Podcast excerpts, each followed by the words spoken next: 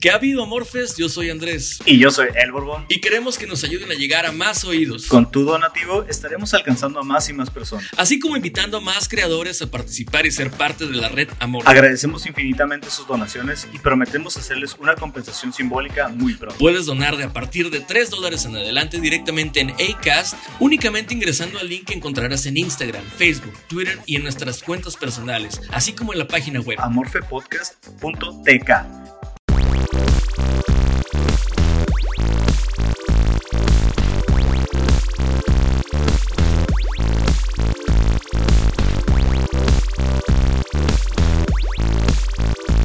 Bienvenidos sean hasta donde sea, cuando sea y como sea que se encuentren. Episodio número 7 de Amorfe.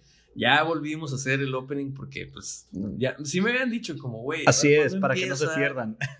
Sí, sí, sí se quejan mucho, la, la, neta. Los pocos que nos escuchan se quejan y eso me gusta porque, pues, vamos refinando. Imagínate Quiere, quiere decir que le están poniendo atención, güey. Sí, yo también pienso lo mismo. Tenemos un, ya no me voy a clavar con eso, es la última vez que digo una estadística por el momento, pero tenemos un incremento muy pequeño. Ya llegamos a 600 reproducciones, 621 creo. Ah, en una semana 100, güey. ¿Son buenas, güey? Sí, son buenas, son buenas. Eh, ajá, 621 reproducciones. No sé, no sé es el, a qué es, se debe. es el punto uno por ciento, no, punto cero uno por ciento de la población de Mexicali. Ahí está, mira, ya podemos decir que, que hay algo. Eh, escuchas activos tenemos. Ay, no, creo que el número era en total como 104. Ok. Bien, bien. Y bueno, ya no me voy a clavar más en estadísticas porque pues, nadie lo hace y aparte que nomás te das en la madre tú solo porque dices, hey, ¿qué pedo? ¿Qué pasó? Pero, eh, pues ahí están los números. ¿Tú qué onda, Borbón? ¿Cómo has estado? Muy bien, muy bien, muy tranquilo. De hecho, ahorita estaba tratando de callar a mi perro porque la pobre está, está pues, aquí en el cerco y, oh. y estaban unos perros allá enfrente teniendo relaciones. Y pues la pobre se lo estaba viendo. estaba bueno, muy inquieta. Pues, ¿Quién dice que los perros no pueden ser bulleristas? ¿no? Exactamente. eh, pues, Borbón, a ver, tú, tú arráncate hoy. Ah, ahora sí. Tú y yo, yo escucho. Como dice el folclore mexicano, a lo que te truje chencha, güey. Vamos a empezar, vale. Güey, el, el, el tópico, güey, con el que quiero empezar, güey, me nació. Ya, ya quería hablar desde hace mucho de esto, pero no se había presentado la oportunidad hasta hace poquito. Que estaba en Twitter y vi que este, uh, Bárbara del Regil, güey, la estaban masacrando, no por lo de. Lo de, ay, sí, dile a tu agresor que seas feliz. No por lo de la sonrisa, güey. No por lo de haber dicho eh, prieto de forma despectiva, güey. No, no la estaban masacrando por eso, güey. Haz de cuenta, güey. Uh -huh. Que es un video, güey, donde una morra le marca, güey. A sus, no sé cómo consiguió su celular particular de, de ella, de Bárbara del Regil. No. Entonces, haz de cuenta que alguien te marca a ti a tu celular ahorita. Ajá. Así, güey. Y no lo conoces ni nada. Entonces, esta persona le marca a Bárbara del Regil y, Barba, y le dice, ay, Bárbara, quiero que me felicites por no sé qué chingados, ¿no?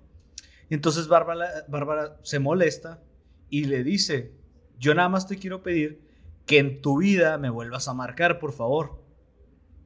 Le dice otras dos, tres cositas y le cuelga, ¿no? Total, la gente la estaba masacrando, güey, por la forma en que le contestó, güey. Lo cual se me hizo bastante, pues, estúpido y, y es como, güey, ¿por qué sentimos, güey, que tenemos el derecho, güey, de violar la privacidad de alguien solo porque es famoso, güey? Entiendo mm. la idea de que son famosos porque los vemos, porque les damos fama, porque tienen ciertas peculiaridades que los hacen estar en televisión, en radio, en los deportes o lo que tú quieras, ¿no? Pero siento yo que hay demasiada población que piensa que esa gente nos debe favores, güey, nos debe la vida y nos debe demasiadas cosas. Ejemplos de esto, no, pues obviamente te acuerdas de cuando Pepe Madero este, se limpiaba los besos, güey. Sí, sí, sí. Y, pues por higiene, tal vez a ti no te guste la idea, Juanita, que eras emo a los 12 años, pero es por higiene. Y si a Pepe Madero no le gusta que lo besen, se puede limpiar.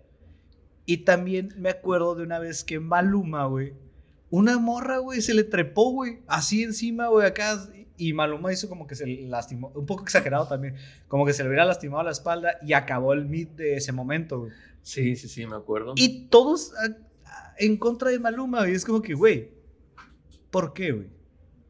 ¿Tú a qué crees que se deba este tipo de reacciones de la gente, güey? Quiero pensar que eh, a lo mejor varias personas apelarían a una falacia muy famosa que es que a nosotros te debes, güey.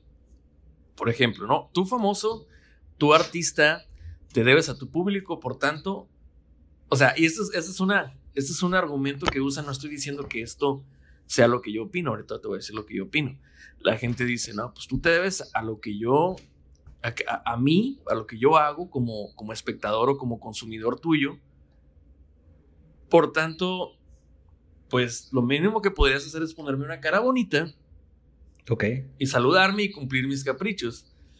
Em, ¿Qué te cuesta un minuto de tu tiempo? Bárbara del Regil o qué te cuesta, o no sé, a lo mejor la morra que le habló a Bárbara del Regil le habló en buen pedo, ¿no? Así como de, oye, no, yo te apoyo mucho, Bárbara, lo que sea, ¿no? Y Bárbara dijo, güey, ¿me apoyas o no? ¿Qué vergas estás haciendo con mi teléfono personal, güey? Eh, lo de Pepe, él lo explicó una vez.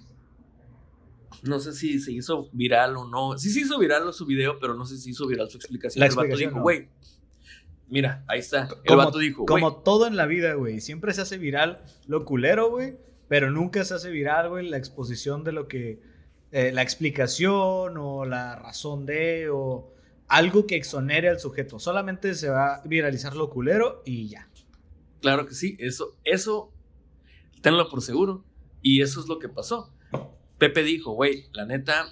Ese video lo tomaron. Si, si yo atendía a 500 personas ese día Pone tú que, no sé, 350 eran mujeres, entonces, dijo, para ese entonces yo iba como en la persona 400, me faltaban unas 100 personas. Para empezar, imagínate atender a 500 personas de una por una, güey, con firma, beso, foto, firma, beso, foto, o firma, saludo, foto, ¿no? O sea, eso ya se me hace Hasta las manos acalambradas de tener, cabrón. Sí, no, no, no, culerísimo. Ahora, Imagínate, Pepe dijo, güey, la neta, pásame un wipey, güey, pásame una, una toallita húmeda, porque, güey, a ver, viene una morra, me da un beso, güey, se baja, viene la otra, agarra las babas que ya están en mi cachete, no, dijo, pues se me hace culero, yo voy a agarrar, me voy a limpiar y, así, ¿no? Incluso está cuidando a los demás, güey.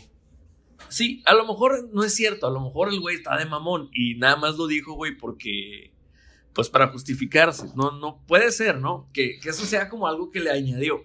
Pero él está en todo su derecho de eliminar los gérmenes que alguien más le dejó. Sí, güey, porque fíjate, imagínate que no fuera nada más para eso, de que, ah, viene la otra y se lleva las babas, güey. Pero imagínate que 400 personas dejen sus babas en tu cara, güey. O sea, no es divertido, güey. No, es divertido, güey. Podríamos preguntarle a cualquier dama del centro, güey, y no es divertido, güey. o sea, no sé, güey, la gente tiene este, este complejo de, eres mi perra, güey, porque oh, alguna vez escuché tu música en la radio, güey, güey, muy probablemente ni siquiera compraste su disco a la verga, güey, muy probablemente lo, lo bajabas de Ares, güey, y ya, güey, ah. te debes a mí, hijo de güey, no, no, los artistas, ningún profesionista, güey, en ningún área se debe a nadie, güey. Tú lo escuchas por gusto, güey. Ese güey jamás te dijo, o esa muchacha jamás te dijo, hey, escúchenme, vengan a verme en, tal lugar o vayan y paguen. No, tú lo pagaste por gusto, güey. Tú tienes el gusto que decidiste, hey, yo quiero escucharte, yo quiero verte, yo quiero verte en tal serie, yo quiero esto, yo quiero lo otro. Si no lo quieres hacer, no lo hagas. Nadie te está obligando. ¿Por qué? estoy de acuerdo con eso. Imagínate si, si extrapolamos este pedo, güey, a todas las profesiones, güey. Esta discusión la tuve con una dama que la muchacha es abogada, bueno, es licenciada en Derecho. Este, y la muchacha decía, es que el artista, así como dijiste, el artista se debe a nosotros, sin nosotros él no es nadie. Ah, cabrón. O sea que si llega un cliente contigo, un, un vato que chocó y tiene una situación legal y, demás, ¿no? Y llega un vato contigo y el vato te paga porque tú, o sea, porque pues, tú vives de lo que él quiere, ¿no? O sea, ahora pongamos la inversa, tú eres el artista en este caso, ¿no? Porque pues tú vas a comer por él, comes gracias a él.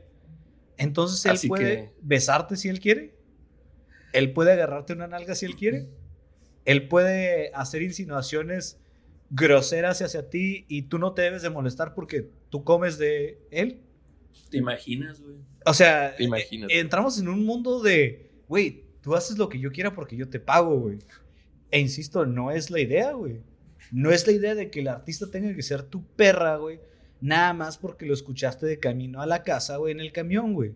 O sea, no espero yo que porque escuché a la MS, güey, cuando venía este, en el camión, güey. y un día los veo, güey, en el aeropuerto, güey. Y tienen que ser mis perras, güey, porque, ay, es que, pues yo los escuché una vez y por esa escuchada que yo les di, ustedes son millonarios, güey, y pues ya me deben todo a la verga. Así es. De hecho, eh, yo creo que ese es el razonamiento. Ese es el razonamiento que deben de tener porque no niego que a lo mejor yo alguna vez intenté conocer a algún famoso Em, bueno, yo, yo a lo largo de los años he sido fan, muy fan de un señor que se llama Joaquín Sabina. No sé si tú lo ubicas, es un probador muy extraño, ¿no?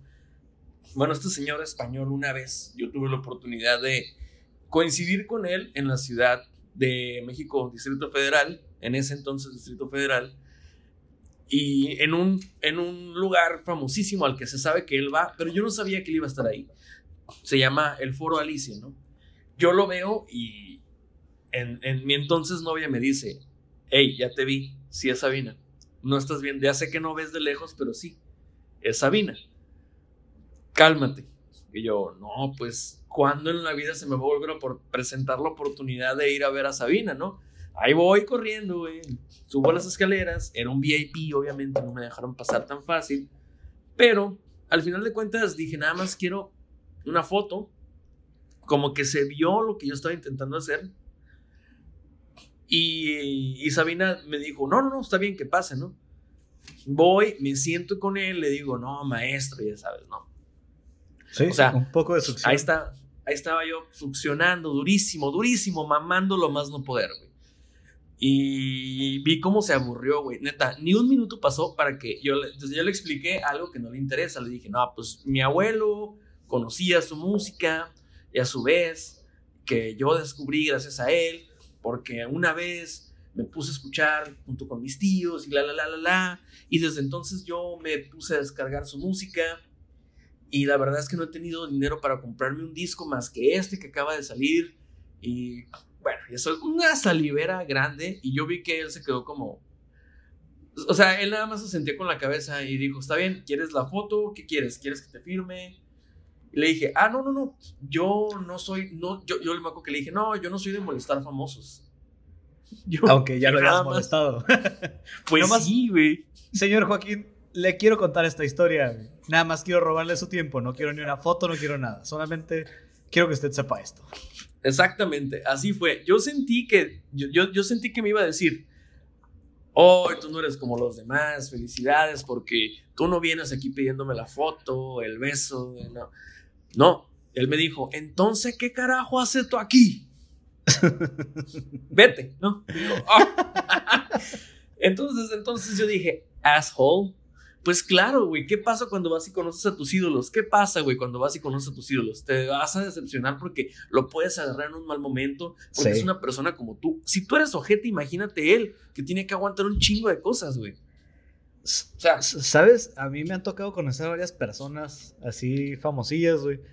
Y normalmente los, los, los comediantes son los güeyes más relajados del mundo, güey. Esos güeyes, por ejemplo, a mí me tocó conocer a Alex Fernández, güey. Hace como dos o tres años cuando vino aquí a Mexicali.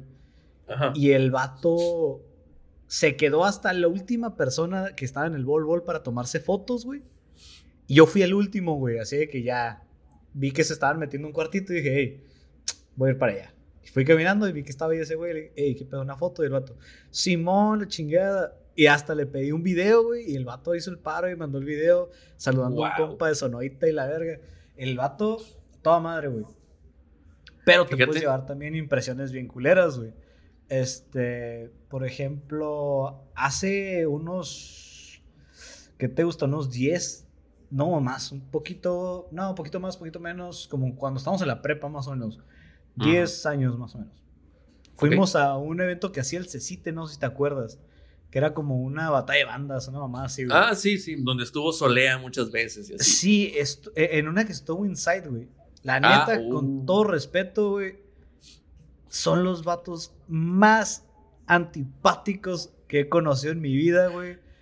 lo siento por ellos, güey, pero se superpasaron de verga, güey. O sea, ya después, güey, conocí a Conrado por fuera, güey, por un amigo y de chingada. El vato es. Ah, él es muy, él es muy relax, ¿eh? Es alivianado y demás. Pero los otros cabrones, güey. Ah, la verdad, una pata de los huevos, cabrón. Pero, César Cosío, saludos. Eres, un, eres una mierda. Yo también lo puedo decir, ¿eh? Pero lo, lo entiendo, ¿sabes cómo? Porque, güey, imagínate, güey, cuántos pinches chamacos prepubertos, güey, le están caga y cae el palo todo el puto día con la foto, con eso. Y luego en el calor de Mexicali, güey, que ya todos huelen a huevo cocido, güey, todos agrios y la chingada.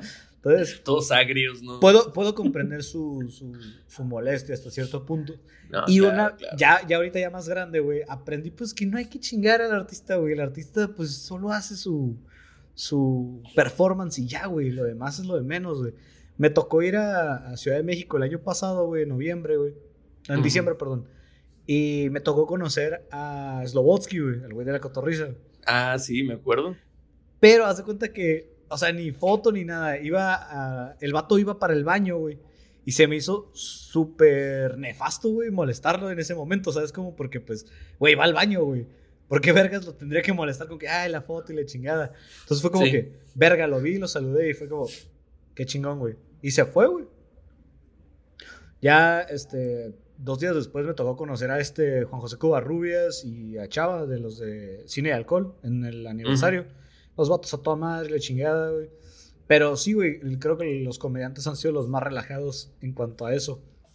Pero entiendo, güey, porque alguien como Maluma, por ejemplo, güey, o alguien como J Balvin, güey, de esa talla, güey, se emputen, güey, con la gente, güey. Porque claro. el comediante tal vez sí tiene esa racha a la, una vez a la semana o dos veces a la semana y unas dos, tres personas a la semana que lo vean en la calle, en su vida cotidiana y, hey, la foto, esto y la chingada.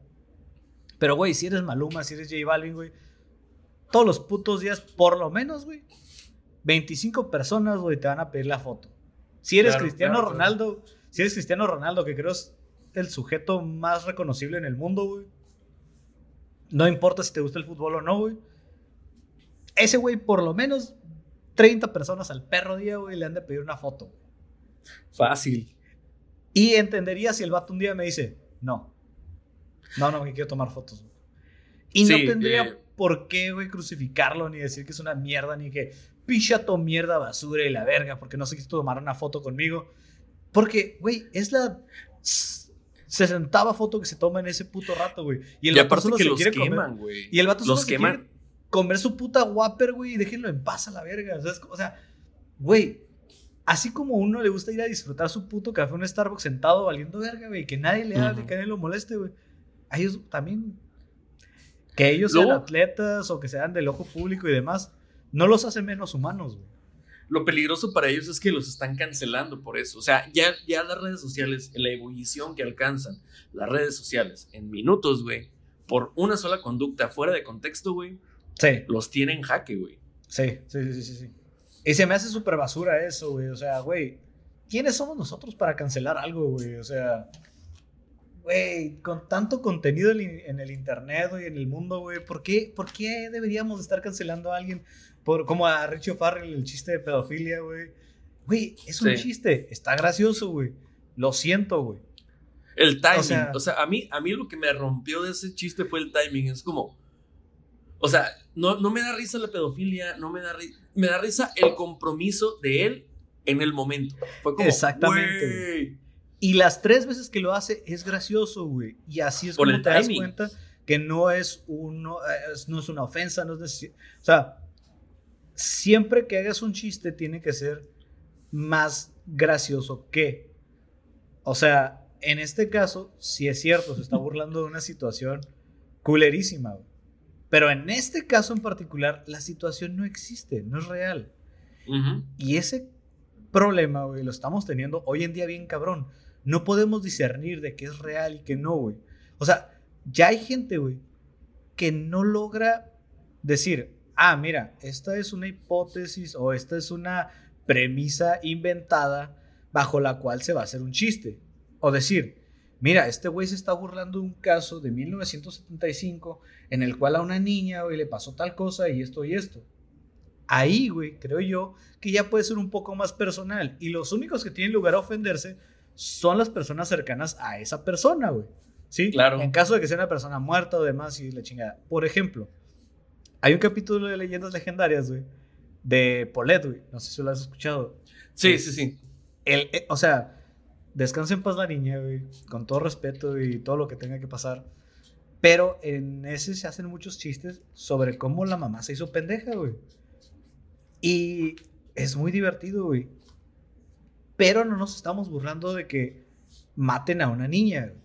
Nos estamos riendo, güey. De todo lo que conlleva, güey. Haber escondido a una niña atrás de una cama y que nadie se diera cuenta por cuatro o cinco días, güey. Fue muy irónico. Por sí mismo es irónico. Exactamente. La situación se presta a que puedas hacer muchos chistes sin tener que revictimizar a la niña, güey. Y quienes resultan ah, posibles ofendidos de esto deberían de ser sus familiares. Que al final del día no podrían ofenderse, güey, porque bajo ciertas investigaciones ellos fueron los culpables. O sea, güey, sí, no hay una sentencia del juez, pero las investigaciones señalan que ellos tuvieron mucho que ver en la muerte de la niña. Entonces, ¿quién se podría ofender de esto? La gente que no logra entender que es un puto chiste y que no estamos burlándonos de la niña, estábamos riéndonos de lo que de la espera de esta situación, güey. O sea, está bien cabrón ese pedo. Ok, para, para cerrar, yo creo el tema, sí te voy a poner un ejemplo que vi el otro día y te vas a dar tu opinión. Tú me vas a decir si vale el chiste o si sí estuvo muy ofensivo, ¿ok? Va. ¿Te sabes el antiguo adagio, chiste, analogía, fábula, no sé, de el pastel y la silla? Sí. Ok. Que en una silla hay un pene erecto y en la otra silla hay un pastel. Sí. En una silla te tienes que sentar y en la otra y, lo que está en la otra te lo tienes que comer. Entonces te puedes sentar en el pastel y comerte el pito o puedes sentarte en el pito y comerte el pastel. Bueno, sube una chica a Twitter una foto de su abuelita con Alzheimer. Ah, sí la vi, sí la vi. Sí. Ah, ok, ya ves, pues contexto. Sube la foto, la, abuelita tiene los ojos cerrados, está soplando a la vela. No, no, no está soplando la vela, está enfrente del pastel. Y alguien pone, abuela, no. O sea, pues se sentó en el pito, ¿no? O sea, es, análogo a eso, eso es lo que tratan de, decir. Se, logra, se logra comprender con el puro contexto. Pero ahora, ¿su abuela no se sentó en ningún pito? Tal vez. La abuela, la abuela, tal vez. Bueno, o sea, se tuvo que haber sentado, se tuvo que haber sentado en al menos uno, güey. Varias eh, veces. Es abuela, es abuela, así que por lo menos una vez. Empecemos por, por lo menos una vez. Pero bueno, entonces, el, el, chiste te lleva a eso. O sea, el chiste te lleva a, a, a pensar. Ok, es una señora enfrente de un pastel con una cara peculiar, como con los ojos cerrados y soltando un suspiro. Sí. ¿no? Entonces, Tú, lo ejemplifiqué para ustedes que no están viendo, es la misma cara, ¿no? Entonces. Hizo una cara de, de pseudo placer. De pseudo placer, ¿no? Como de, oh. Entonces, la abuela, güey. La, la, chica esta dice, es mi abuela, carajo, tiene Alzheimer. Se molestó, se ofendió, pues. Sí, entonces yo me atreví, me tomé la libertad de ponerle en un tweet, oye chica, es que no se está riendo nadie. Yo sí logro ver que no se están riendo de tu abuela. En realidad, el chiste es muy viejo. Lo que pasa es que la imagen es análoga al chiste. Se puede jugar con eso, pero nadie está burlando de tu abuela. Y mucha gente, güey, me empezó a decir, este pendejo no entiende. Me empezaron a pendejear bien duro en Twitter. Entonces, yo te pregunto, ¿tú crees que vale el chiste o que no nos debemos de meter con eso porque es la familia de la morrilla? Yo soy de la idea, güey, que nos podemos reír de todo, güey. Pero yo no soy el parámetro para decidir eso. ¿Por qué, güey? Para mí, güey, muchas cosas son muy, muy graciosas, güey. Al grado de que se me, me parecen demasiado graciosas, güey. En este caso, se me hace un buen chiste, güey. Tiene lugar, tiene todo. No hay víctimas, güey. ¿Por qué? Porque a la señora muy probablemente ya se le olvidó, güey.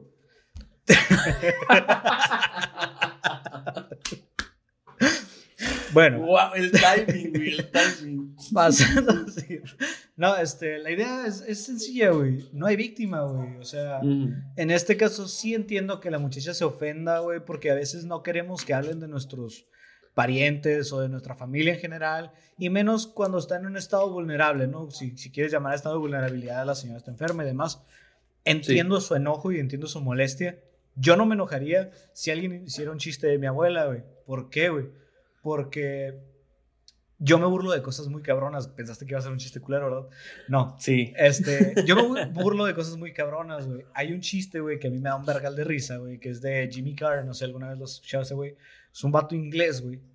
Y dice que, su, chiste más cruel es que si en África se utilizaran más redes em, para mosquitos, los mosquiteros, este, se podría evitar una mayor cantidad de muertes de SIDA en los mosquitos, güey.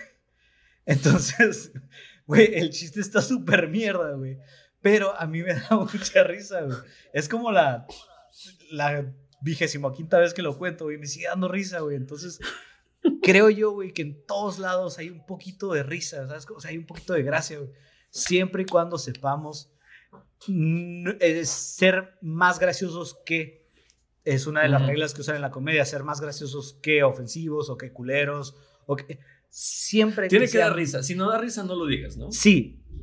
pero el pedo es quién decide qué da risa y qué no. Por ejemplo, ah, pues yo tengo un amigo, güey, que dice que la cotorriza está bien pendeja, güey. Pero yo soy de la idea de, por ejemplo, a mí el Chavo del 8 no me da risa, güey. La comedia del Chavo del 8 le falta un chingo de, de gracia. De, trabajo, ¿no? Sí, le falta pulirse, güey. Güey, te expliqué un gag, güey, de, la, de las aguas en Telvista en tres minutos, güey. Lo pudieron haber mejorado súper cabrón, güey. Pero, no, güey. O sea, era lo que había, por eso era muy gracioso y por eso llamó la atención de mucha gente, güey. Por eso es, es algo, no voy a decir que es malo, güey, solo para mí no es gracioso, güey. ¿Sabes cómo? O sea, a mí no me da risa, güey. Ese, ese, ese humor del pastelazo, güey, no me genera nada. Es como si estuviera viendo, no sé, güey, La Pantera Rosa, güey, o Tommy Jerry, güey. No se me hace gracioso, güey. Ándale, Mr. Bean. No se me hacen graciosos. Pero eso no quiere decir que no sean graciosos. Para mí no lo son. Y estoy en todo mi derecho de decirlo. Pero yo no decido qué es gracioso para quién, güey. A mí te puede encantar el Chavo del 8, güey. Güey, en Brasil, güey, el Chavo del 8, güey, es la mamada, güey. Es el Omar Todavía, ¿no? es el Omar Chaparro de México, güey. Y ese también, ese también fue un chiste, güey. Este, sí, claro, claro. No, güey, es en Brasil es la mamada, güey, el chavo del 8, güey. El Chávez creo que se llama, güey, de hecho, güey. El Chávez. Sí. Mira, pero yo, a mí se me hace una mamada, güey. No me da risa. Yo te voy a decir algo. Sí entiendo, ¿no? Yo honestamente crecí en mi casa, crecí viendo el Chavo del 8. No te lo voy a negar. A mí, a mí me da risa muchas situaciones. Pero nunca me había puesto a pensar qué tan ligero es el humor. O sea, ya cuando empecé a ver comedia como la de Louis C.K., por ejemplo, Saturday Night Live. no sé, o sea, comediantes como Dave Chappelle, que juegan un poquito más como con el tiempo. Y ahora, una cosa muy importante, a mí me influyó en el humor, güey. Los Simpson, la neta, el tiempo, el timing, yo por eso siempre digo el timing en la comedia es importante, porque el build-up de los Simpson, güey, es importante cómo dicen los chistes, güey. O sea, los gags en los cuales pasa algo y Homero, o sea, por ejemplo, Homero dice algo, ¿no? Como lo del señor Thompson. ¿Te acuerdas de esa escena? Que se van a cambiar de identidad y dice, bueno, yo, su nueva identidad en vez de señor Simpson va a ser el señor Thompson. Si yo me refiero a usted como el señor Thompson, usted me va a decir hola, ¿ok? Ok. Hola, señor Thompson. Y se queda callado Homero. Eh, a ver, va de nuevo. Usted recuerde que ya no es Homero Simpson, usted es Homero, Homero, usted es el señor Thompson. Y dice, de acuerdo. Ok, de acuerdo hola, señor Thompson. Se queda callado otra vez. Entonces, como que ya pasa el tiempo Una cortinilla como de mm, unos cigarros ahí, varios cigarros después, ¿no? Y dice, a ver, si yo le piso la cabeza mientras le... No, si yo le piso el pie mientras le digo, hola señor Thompson, usted va a mover ligeramente el cuello. ¿Ok? Hola señor Thompson. Y se ve cómo lo está pisando bien cabrón. Y Homero se voltea con el otro agente y le dice, ay, creo que le habla a usted. O sea, ese timing, güey. Es como, te lo crearon. una vez falló, dos veces falló, a la tercera hicieron el chiste, güey. Ese build-up no lo eh, tiene nada en México, güey. La neta. Es, es, es humor más barato, güey. Es ese pedo, güey. La, la comedia tiene ciertos cierta estructura, güey. Y una de ellas es, es, precisamente eso, güey. Hay una, hay, para hacer chistes, güey, hay una regla de tres, güey. Que consiste en llevar una premisa, güey, y hacer dos situaciones normales. Y la tercera es donde haces tu, tu remate, tu pon, para que sea gracioso el chiste, güey. Ok. Este, en este caso es exactamente uno, un ejemplo, güey. Las primeras dos veces, Homero no dice nada, güey. Y en la tercera, güey, es cuando dice, creo que le hablan. En, entonces, en ese momento, güey, es cuando te cagas de la risa, güey. O sea, es como, o sea, la mayoría de los chistes, güey, eh, de comedias gringas, por ejemplo, güey, están basados entre la regla de tres, que es eso, dos premisas iguales, y una tercera que sea muy discordante y que te, te saque de... Que no, que no lo esperes, ¿no? Sí, que no lo esperes completamente, güey y que sea absurdo y te dé risa, ¿no? Pues, sí, exactamente. Esto, esto no va aquí, jaja. Lo capté, me da risa. Exactamente, güey. Hay un chiste, güey, de los güeyes de Smash, no sé si te acuerdas. Que esos güeyes hicieron un podcast y un putero de mamás tienen ahorita los güeyes de Smash. Hay un chiste que me da mucha risa, güey, que hace un güey que hace cuenta que, pues, agarra el teléfono, ¿no? Y lo voy a, lo voy a actuar de vuelta. Agarra el teléfono y marca una pizzería, ¿no? Bueno, Pizza Dominos. No, pues que Simón Ustedes son mi lugar de pizza favorito. Ah, ok, la chingada, y cuelga, ¿no? Y luego marca otra vez. Bueno, sí, Pizza Hut. Ustedes son mi lugar de pizza favorito. y cuelga. Y le levanta el teléfono. Bueno, sí, apa. Yo, yo le digo a mi mamá que ya no vas a volver. Ok, bye. Entonces, güey, es, es, un gag que a mí me da mucha risa y es un gag que el vato repite. Tiene un concurso, güey, que se llama que sea algo Try Not to Laugh alguna mamada así, güey. Y ese güey lo repite en muchas ocasiones, pero tiene diferentes uh, puns al final, pues los va cambiando, güey. Entonces, la idea de eso es que también hay otra, otra, en la estructura de la comedia hay otro tipo de chiste, que es el, el, rolling gag o el running gag, que es el que está permanente. El que rebota. Ajá, que está permanente dentro del, del, del acto en, en per se, ¿no? En ese momento. Y, y no existen en México bien hechos, güey. Hay muchos running gags durante los programas, pero no sirven, güey. Para mí no sirven normalmente, güey, porque son tan repetitivos y tan poco creativos que son malos, güey. O sea, que son mal. ¿Cuántas veces no vimos, de vuelta al chavo, güey? ¿Cuántas veces no vimos al señor Barriga pedir la renta y que don Ramón nunca la tuviera. Por lo menos cada dos episodios pasaba eso, güey. Pero eso no es un rolling gag, eso es... O sea, que la situación es la misma. Eso, es como una plantilla, güey, ¿no? O sea... Sí, una carga de uno y otro y otro. Güey, pero pudiste haber este, sido un poco más, uh, ¿cómo se dice? Reactivo en este caso. Por ejemplo, no, claro. en un punto, güey, donde Don Ramón pudiera pagarla, güey y le dieron, no sé, un pinche ataque ahí al, al, señor Barriga o algo, güey. Algo. Que se vuelva loco de la felicidad. Ajá, ponerle salsa a este pedo, güey. ¿Sabes cómo? O sea, siempre la misma. Ey, quiero que pagues la renta.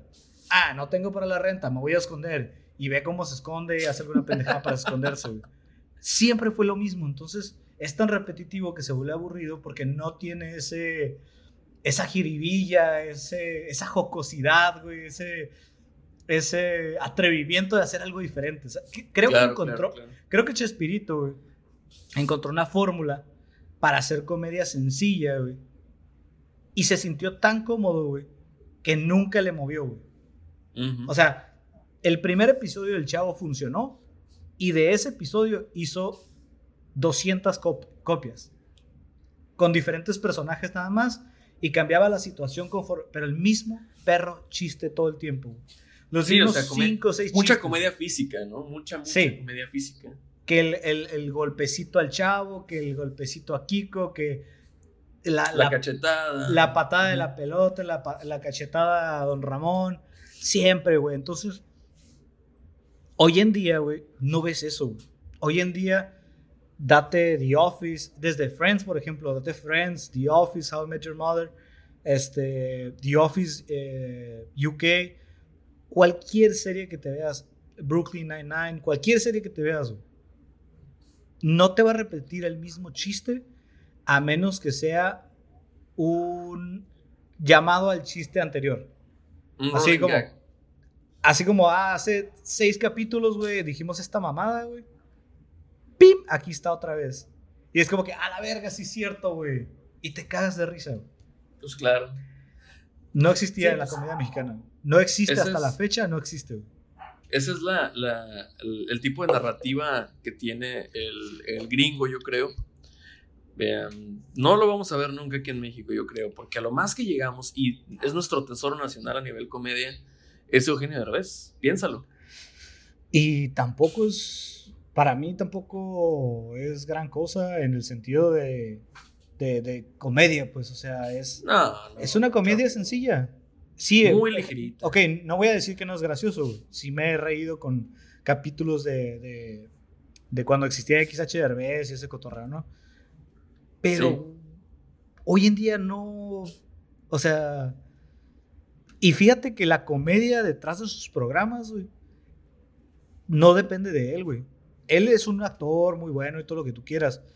Pero la comedia detrás de sus programas, güey, los escritores eran Jurgen, Fran. Evia y otros dos monos, güey. No me acuerdo si Roberto Creo que Gus también. Gus, el de. Gus, Gus Rodríguez. Ah, Gus Rodríguez, que acaba de que acaba de morir hace poco. Ya, Creo que también, también le llegó a escribir este, este vato de, de Twitter, güey, que soy bien fangirl yo con ese güey, con el Dexter Petrelli, güey. Simón, ya, ya, sí. Dexter también le llegó a escribir. Lo curada es que Dexter lo conozco personalmente, güey. ¿Sí? sí. Pero por situaciones raras, güey. Pero, digo, no, no es agradable, solo raras que no pienso explicar. Tal vez después. Pero te digo, la, cara, la cara de la comedia en México han sido ellos y no le damos chance a otras eh, no sé, otras caras, otros personajes, otros sujetos. Güey, si, por ejemplo, de este, de este capítulo en particular, si la gente lo está escuchando, denle oportunidad. Si les gusta Derbez, güey, denle oportunidad de escuchar a Franevia, güey. Vayan y dense el especial en YouTube de Franevia. Ese güey es la mamada. A mí se me hace muy gracioso, güey. Muy, muy gracioso. Es súper cagadísimo. Y el vato escribe, güey, cabroncísimo, güey. El vato, su comedia, güey, es buenísima. A mí se me hace Ok. súper buena, güey. Y es. Pues ya saben. Si les gusta quizás HRBS y todas esas mamadas, ellos escribieron esos capítulos, güey. O sea, es como este. ¿Cómo se llama? Conan, Conan O'Brien. Ajá. Si les gustan los Simpsons de la, de la segunda temporada a la octava, Conan O'Brien escribió esos capítulos, güey. En su gran mayoría sí los escribió.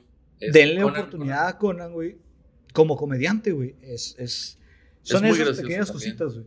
Pero es el pedo. En México, güey, nos quedamos con las mismas peras, perras caras, güey. La de Omar Mira, por ejemplo... La de Derbez y párale de contar a la verga. También yo he notado que aquí en México hay cierta tendencia al stand-up, pero hay, hay demasiados stand-uperos que no sé quién eh, no sé si tú vas a coincidir conmigo, pero hay muchos que no sé quién les dijo que son graciosos. O no sé si, no sé, o sea, por ejemplo, yo honestamente no me da nada de risa, güey. Pero así, nada de risa. ¿Cómo se llama? Que sale con Franco Escamilla. Mm, ¿La mole? No, la mole sí me da risa. De hecho, la mole tiene una rutina que te cagas de la risa, güey. me tocó ver Muy buena. muy buena. Y él mejoró, güey, porque era, era malísimo. Era, era pues, humor corriente de rancho Monterrey acá, súper zarra, güey. Mejoró mucho. No, es otro güey. ¿Quién será? Pues no es el Paquito Maya, pero también ese güey no me cae. Es otro güey. Uno que, que es como un cholo, güey, no sé. Ok. Que habla como cholito. No, te debo el nombre, güey. Pero, por ejemplo, ¿quién le dijo a ese cabrón que es gracioso? ¿Quién le dijo, güey, Ah, la neta, y perdón si te ofendo, güey, pero ¿quién le dijo a Ricardo Pérez que puede hacer comedia, güey? Honestamente, es un vato que cae bien, güey, pero como comediantes ya bájate, güey. ¿Sabes que jamás bájate, un stand-up de él, güey? Canta, güey, se pone a cantar. ¿Neta? Sí. Nunca lo he escuchado. Te voy, a, te voy a, pasar ahorita uno acabando el capítulo. Por ejemplo, ¿quién le dijo al escorpión dorado que da, que da risa, güey? A mí me da risa la comedia física a veces. Él nada más me hizo reír cuando se subió Facundo a hacerle el paro, güey, porque le hizo segunda y lo hicieron muy bien. ¿Sabes qué es lo que pasa, güey? Que creo yo, güey que es gente que es cagada en la peda, en la fiesta, en el desmadre, güey. Porque, por ejemplo, yo y un amigo coincidimos en que la mole, güey, es muy cagado, güey, cuando está cotorreando, güey. Cuando está en la mesa, güey, se me hace muy cagadísimo, güey. Pero hay estándares de ese güey que a mí de verdad no me mueve nada, cabrón. Es como que, ah, ok, pues Simón, jaja, jiji. Y ya, güey. Y yo creo que a Ricardo Pérez, güey, le pasa lo mismo, güey. Que es un vato muy cagado. La cotorreza es un ejemplo. El vato tiene un cerebro muy, muy hábil para pescar el chiste, güey. Pero creo yo que a contrario de Franevia, güey, no sabe escribir, güey. No sabe escribir, es una rutina, güey, que sea buena y consistente, güey.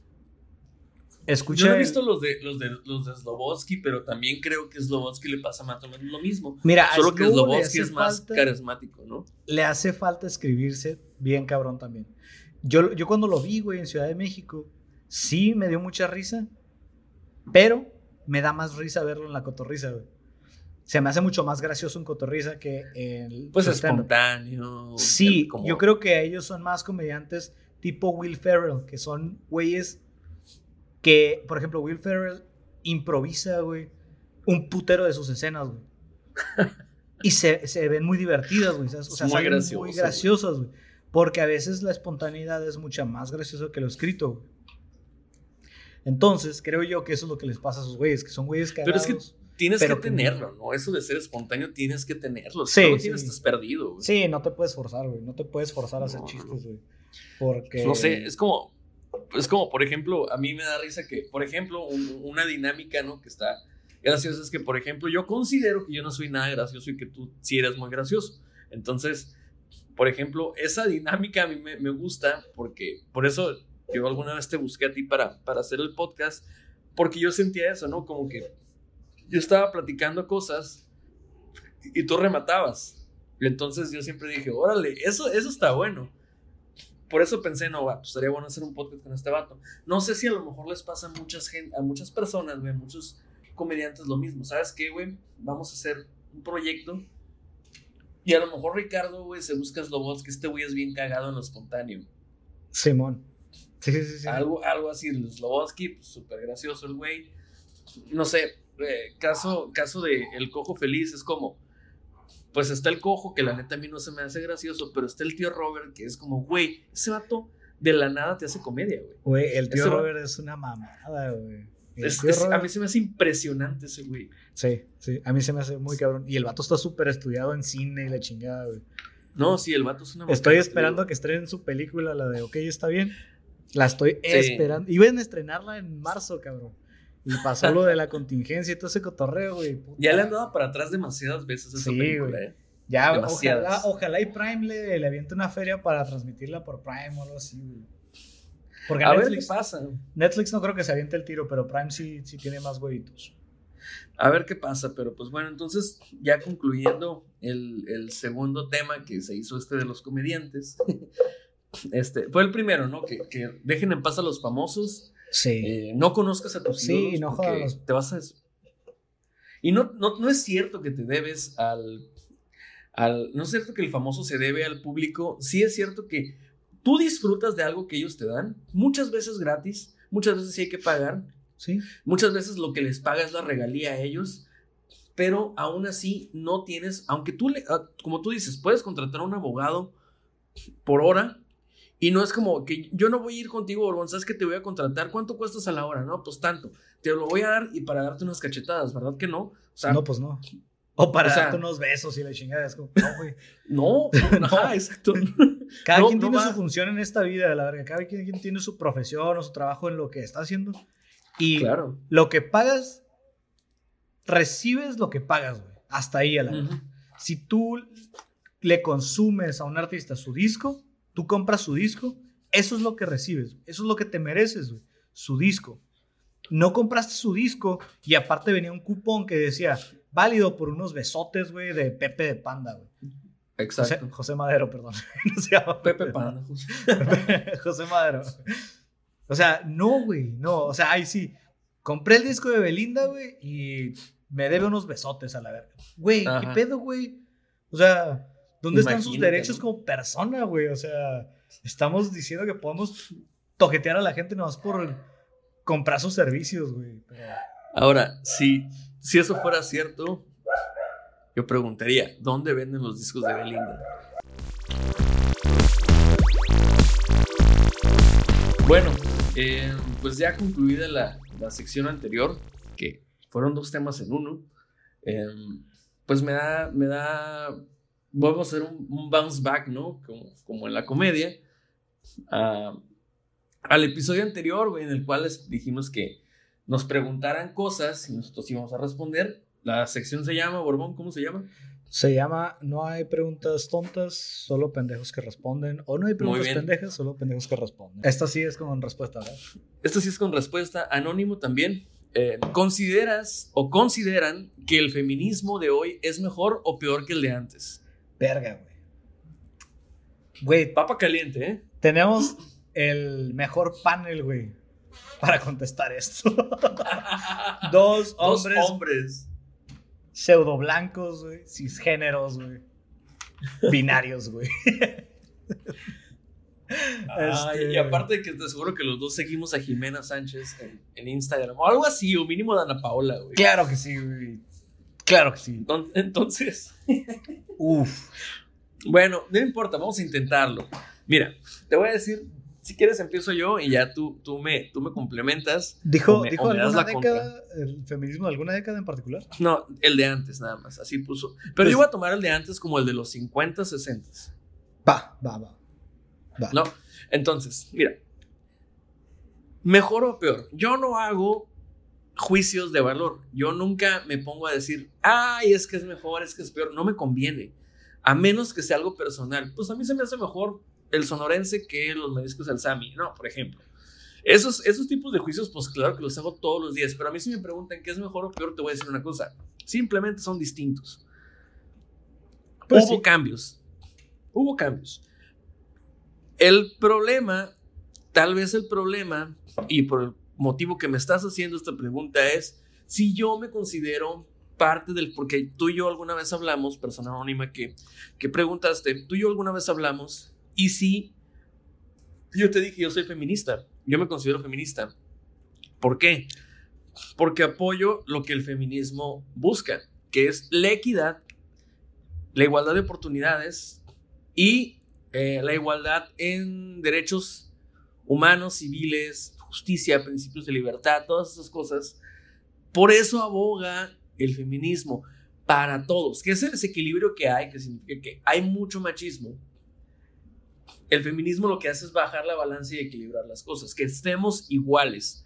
No dice que somos iguales, dice que es equitativo, que tenemos igualdad de oportunidades y que tenemos equidad de responsabilidades, derechos, etc, etc, etc. Por ejemplo, yo no tengo derecho a abortar, porque yo no puedo abortar, porque yo no puedo abortar. Pero, una tienes- mujer, Pero tienes el derecho de hacerlo, güey. Aunque no puedas hacerlo. pues sí, aborto bastante seguido. Pero bueno, este, así las cosas, ¿no? Entonces, yo lo único que considero es que el panorama actual del feminismo puede tomarse como mal habido porque empiezan a haber cosas nuevas que de repente son más bien llamativas, que son escandalosas, que son choqueantes, pero yo pienso que va muy ad hoc con lo que está pasando ahorita. El feminismo ya, ya, nos, ya le dijeron a las feministas, sí, sí, sí, ándale, sí, ahí está tu equidad. Ya pueden votar, ya pueden tener trabajo, ya se tumbaron ciertos estereotipos, pero sigue habiendo de fondo muchos estereotipos, muchos prejuicios, muchos problemas sociales a raíz del machismo. Entonces, claro que sigue habiendo un desequilibrio. Se ha avanzado un poco, pero también se ha retrocedido un mucho. Y yo pienso que no es que haya mejor o peor, simplemente que ha evolucionado. se ha ido para adelante y ya se han incorporado elementos que a lo mejor no a todos nos gustan o a lo mejor a algunos sí les gustan, pero que es más incluyente, güey, vaya. Sí incluye muchas más problemáticas, muchas más perspectivas. Y no, no estoy de acuerdo en todas, honestamente, pero eso ya no es mi asunto, güey. No sé. Ahí la dejo yo. Yo voy a ser bien sencillo. Este, yo creo que el feminismo de antes, 50, 60, 70, si quieres, este, estaba más enfocado. Eh, era un, un feminismo muy acorde a la época, porque no era pedir, era tomar. Era, yo quiero tal cosa, voy a hacer que pase. Y hoy en día creo que están... A ver, ¿cómo? Sí, está mal enfocado o trataron de abrir tanto su... como su ah, rango, se puede decir. O sea, trataron de abrir tanto o abarcar tanto que ya no apretaron, En el sentido de que, por ejemplo, llega a un absurdo a solicitar cosas que no están bajo el control de nadie, güey. Por ejemplo, salve, eh, llámese deportes. Este, solicitar que en la Liga Mexicana, por ejemplo, en cualquier liga, este, se les pague por igual a jugadores hombres como mujeres. Eso ya no es parte de, de, un machismo o de un feminismo o de un sistema opresor y demás. Eso ya se trata de un mercado que no controla el sujeto per se, güey. Lo controla la masa en general. O sea, a uno le pagan más porque su mercado genera mucho más dinero que el otro. Yo creo que lo que se debería de estar enfocando debería de ser más un cómo llevamos nuestro fútbol al nivel económico que tienen los hombres. Ver, vamos a tratar de mejorar la liga, vamos a tratar de, de ser mejores jugadores porque si ves un partido de liga femenina y uno de liga masculina, puedes observar bastantes diferencias en cuanto al rendimiento. Sí, es cierto, ambos están desarrollando una actividad física y demás, pero sí se logra ver cierto grado de ser amateur todavía en las ligas femeniles. Entonces creo yo, este es un caso bien aislado en particular. Estoy hablando solamente de fútbol porque es un tema que, que conozco más o menos y que tengo más más enfoque en él, ¿no? Yo creo que el feminismo ahí se está perdiendo. Pierde, elige batallas que no puede ganar por una especie de berrinche, en lugar de enfocarse. Claro, yo que eso, es, importante. Yo, yo, pienso también eso, ¿eh? yo, eso no lo incluí yo en mi, en mi argumento, pero lo quiero, quiero secundarlo. Sí es cierto, o sea, honestamente, y tomando el mismo ejemplo que me dices tú, el fútbol femenil todavía está de muy mala calidad, honestamente. Son pocas las jugadoras que juegan muy bien. Y yo creo que son muy pocas que podrían jugar en una liga mixta, por ejemplo. Yo lo pongo en esa comparación. Si jugaran mixtos, ¿quién? Pues la Norma Palafox sabe mover la bola. o sea, sí, sí tiene su nivel. A lo mejor no, a lo mejor sería banca en algún equipo y de repente le darían entrada. Tal vez. Porteras, porteras todas son malísimas. O sea, les falta subir el nivel. Ellas mismas exigirse y subir la vara. Sí, exactamente. Está en, está en su cancha la bola, la neta. O sea, ellos tienen que subir el nivel para que empiecen a voltear las empresas y empiecen a meterles dinero. No hay de otra, güey. O sea, eso ya no es, ya no es yo, Raúl Borbón, el machista, güey. Ya es, ustedes tienen que step up the game, subirle al nivel y ser más buenos y, güey, la gente ya nos está sintonizando, la gente ya está yendo a ver los partidos, todo eso. Ya no es una cuestión de machismo opresor, ya es... Exacto. Eh, hay que darle más, ¿sabes? Como hay que hacer más para alcanzar ese nivel. O sea, no es posible que hasta la fecha todavía haya por jornada por lo menos un gol olímpico en la liga femenil, güey. ¿Cuándo fue la última vez que viste un gol femenil en eh, un gol olímpico en fútbol varonil? Creo que el, De Neri, el de Neri Cardoso, por ahí de hace como 4 o 5 años. Yo, ajá, yo creo que hace como 4 o 5 años no he visto uno, güey. O hasta más, güey. O sea, no es posible que en la liga, la temporada pasada, yo creo que vi unos 6 o 7 goles olímpicos. O sea, muy accidentados, supongo. Sí, muy accidentados o nomás que, que caían adentro de la, de la, de la red ya, güey. O sea, estamos hablando de algo tan sencillo, güey, como lo es un tiro de esquina para el portero, güey, que no lo estás logrando. Ya no me desvío vez- del tema, pero la idea es No, esa. no, pero está bien. ¿Tú, tú crees que sería entonces, mira, ahí te va, ahí te va esto que nos va a enfocar. ¿Tú crees que se- sería equitativo que hagan las porterías más pequeñas Yo creo para que las sí. mujeres? Yo creo que sí, porque el promedio de estatura del hombre eh, es mucho más alto que el de la mujer, por como 15 centímetros, cabrón. Entonces creo yo que sí deberían de estandarizar tanto la portería como el campo, porque yo sé que me van a odiar, porque físicamente no somos lo mismo, no estamos igual en cuanto a los atletas y lo que tú quieras. O sea, yo soy un güey que está fuera de forma y cualquier morrilla de esas me gana corriendo a la puerta de mi casa, cabrón. Pelada. Sí, claro. Eso lo claro. acepto totalmente. Pero no se comparen conmigo. ¿Sabes cómo? O sea, se tienen que comparar con. Si se van a comparar con un futbolista, se tienen que comparar con el chatón, güey, si quieres. Que es un vato troncón y lo que tú quieras, pero el vato se lleva de calle a cualquiera de esas damas, güey. Y el problema Claro. es ese, que las canchas sí deberían de ser un poco más recortadas y las porterías un poco más bajas, porque sí les quedan muy grandes. Siendo bien Sí, honesto, les es- quedan muy altas, güey. Les, Eso les- es lo mismo que yo pienso. les han de y es sobrar, que pasa en todo medio el metro, güey. Sí, y ¿sabes qué? Pasa en todo el mundo. Yo he visto el fútbol, la Bundesliga femenil y pasa Sí. lo mismo. ¿eh? ¿Cuánto mide una portería? Como 2.10, ¿no? Sí, alto. son dos 10 de altura por Y creo que son 13 seis de- de No, son como 13, 13. de largo, güey. 13 de largo. Wow, no. Son puteros de O sea, largo, güey. Deberías de dejarla de que unos 1.90 de altura y a lo mejor unos 8 metros de 8 Sí, metros de, de Tal altura. vez, tal vez. Yo creo que tendría que ir alguien a hacer una ecuación para los promedios, así, promedio de altura de un portero va- varonil con el promedio de altura de la morra, ver cuál es el porcentaje de diferencia y ese porcentaje restarlo en, en las, en los tamaños de las porterías para que quede afín a la estatura de las morras, pues. Porque sí es complicado, sí es mucho más complicado, cabrón. O sea, Claro, claro. Bueno, pues ahí contestado. Entonces la primera, la primera pregunta. Y vámonos con la segunda, Borbón. Pues yo tengo una polaridad de, de ideas de este lado, güey.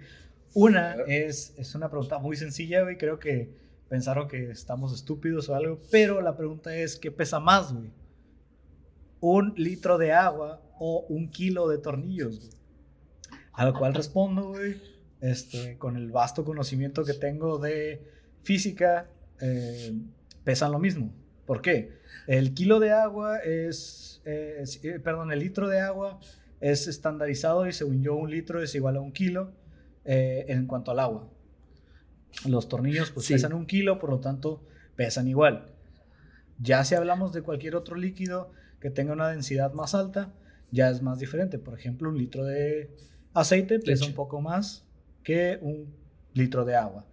Eh, pasando esa pregunta, pues estaba muy sencilla. Este, creyeron que porque era abogado era un pendejo, me imagino, o porque que no iba a saber de, de ese tipo de cosas.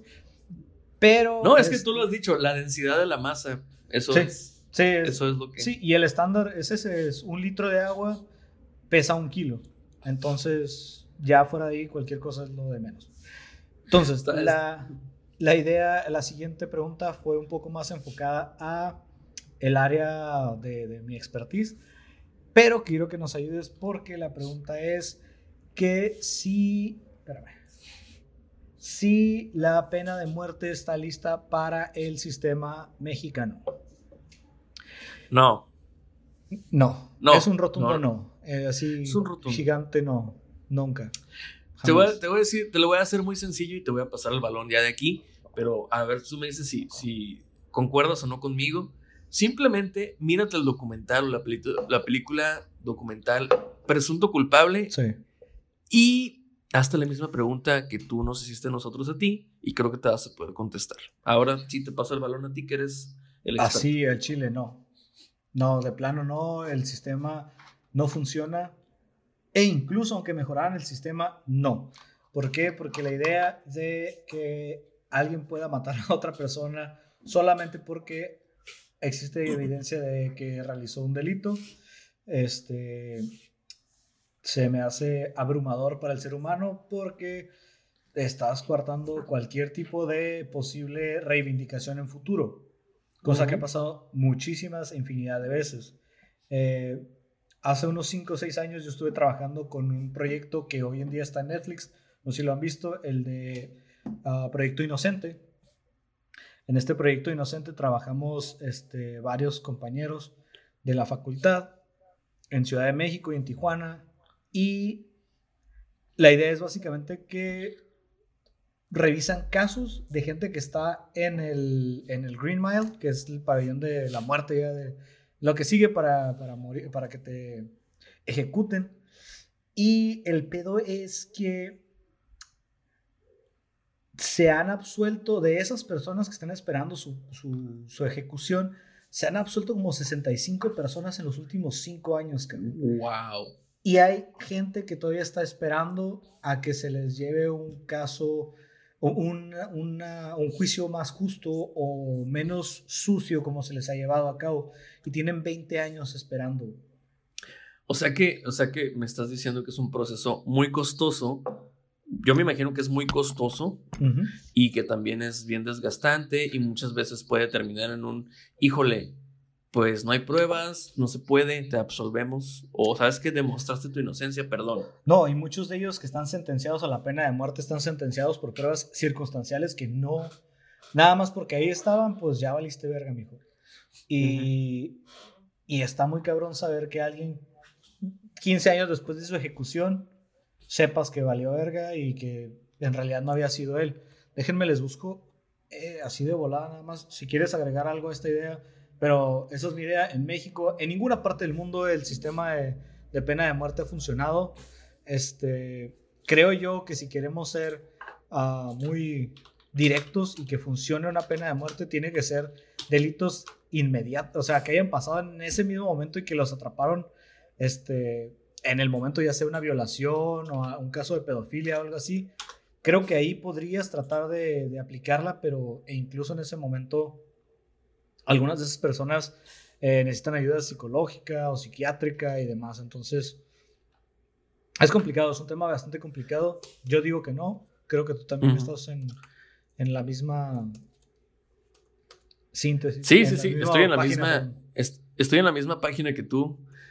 Lo único que yo puedo agregar es que en el sistema de justicia criminal las ofensas de origen sexual se consideran especialmente perversas. No, digo, o sea, es que, es que, o sea, yo creo que tu explicación es bastante vasta, pues, el, el expertise pues, tú lo tienes, y yo lo que digo lo digo como un ciudadano, y digo que no deja de ser una opinión, ¿no? Al final de cuentas, igual que la de que todos ustedes tendrán, pero yo pienso que no, que las únicas veces que es justificado matar a alguien, pienso yo, que es por defensa propia, legítima defensa y suerte demostrándolo, amigo, porque ese es un problema. Pero si yo lo viera y digo, ¿sabes que si no había de otra? Soy testigo de ello. Entonces sí. Es que es, es muy complicado ese tema, güey. Creo, creo que la película que quiero comentarles que vean se llama La vida de David Gale. A ver. Oh, que yo he escuchado, yo he escuchado de eso. Dame dos segundos, déjame leerla.